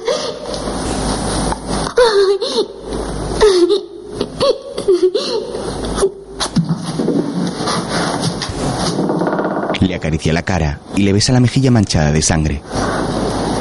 Luego sube al dormitorio donde se encuentra Ramón. El joven sigue tumbado en la cama inerte. Se sienta a su lado y le coloca una mano en el pecho. Le acaricia con cariño. En esta misma cama nos conocimos.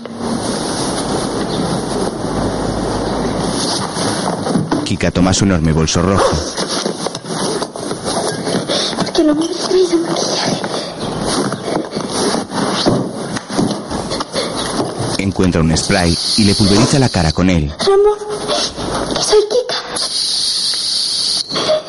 Ramón, soy Kika.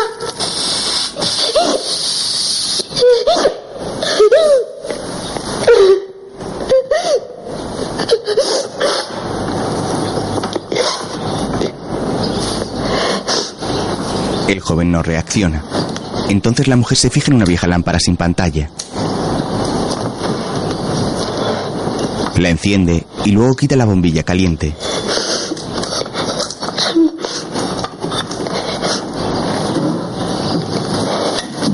Se levanta, va hacia los pies de la cama y le quita una de las botas que lleva y el calcetín.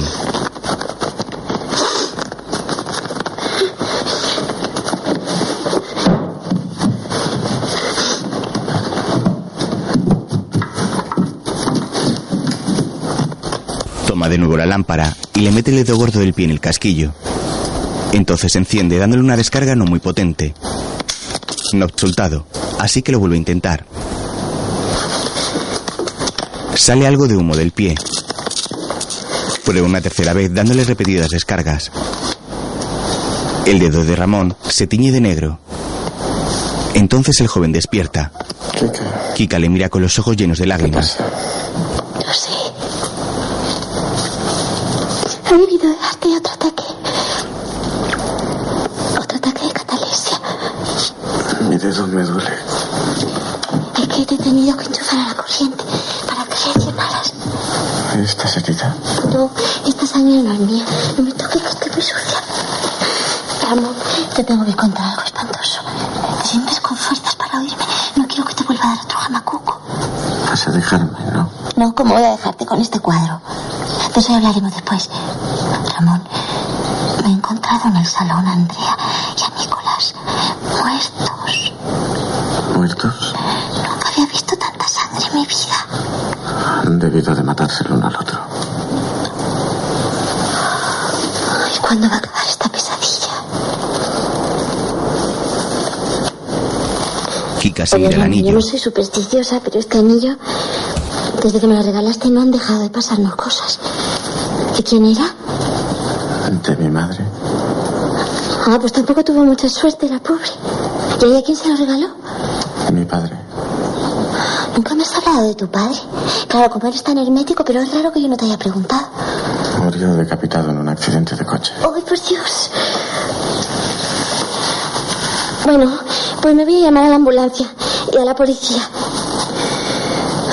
Y que sea lo que Dios quiera. Yo sigo en el coche. Es que no quiero dejarlo aquí. Luego. Ramón está en una camilla junto a una ambulancia. Kika va hacia su coche y Ramón la mira mientras los enfermeros le suben a la ambulancia. La maquilladora se monta en su utilitario. Se quita el anillo y lo tira por la ventanilla. La ambulancia se va y ella arranca para ir detrás. Más tarde en la carretera, junto a un campo de girasoles, a un hombre se le ha estropeado el coche. Le hace señales a Kika y ella se detiene y se apea. ¿Qué pasa? Esta mierda que me ha vuelto a dejar tirado otra vez. Y a esta hora ya tenía que estar en Montilla. Se casa mi hermana y yo soy el Ah, padrino. Montilla, pues lo siento, no voy en esa dirección. Llévame hasta la primera gasolinera donde pueda pedir un taxi o hacer algo. Sí, claro. Venga, que te llevo. Hala, corre. Voy, voy. El hombre, un atractivo moreno, coge sus cosas y va hacia el coche de Kika. Ella se limpia la sangre de Nicolás del pecho con una toallita. Eso, y ponte cómodo que ya... Nos vamos. ¿Quieres un talín para limpiarte las manos? Pues sí, gracias. Yo también me he puesto perdida. Siempre me mancho.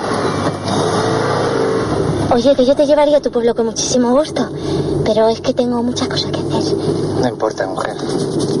Aunque la verdad no me vendría mal un poquito de evasión. Así pues, anímate, ¿eh? Esta noche después de la boda nos vamos a poner hasta las trancas. Pues me has convencido, chico. Saca el mapa de la guantera y dime cómo se llega a tu pueblo. No me hace falta mapa. Tú sigue que yo te oriento. Eso es lo que yo necesito. Un poquito de orientación.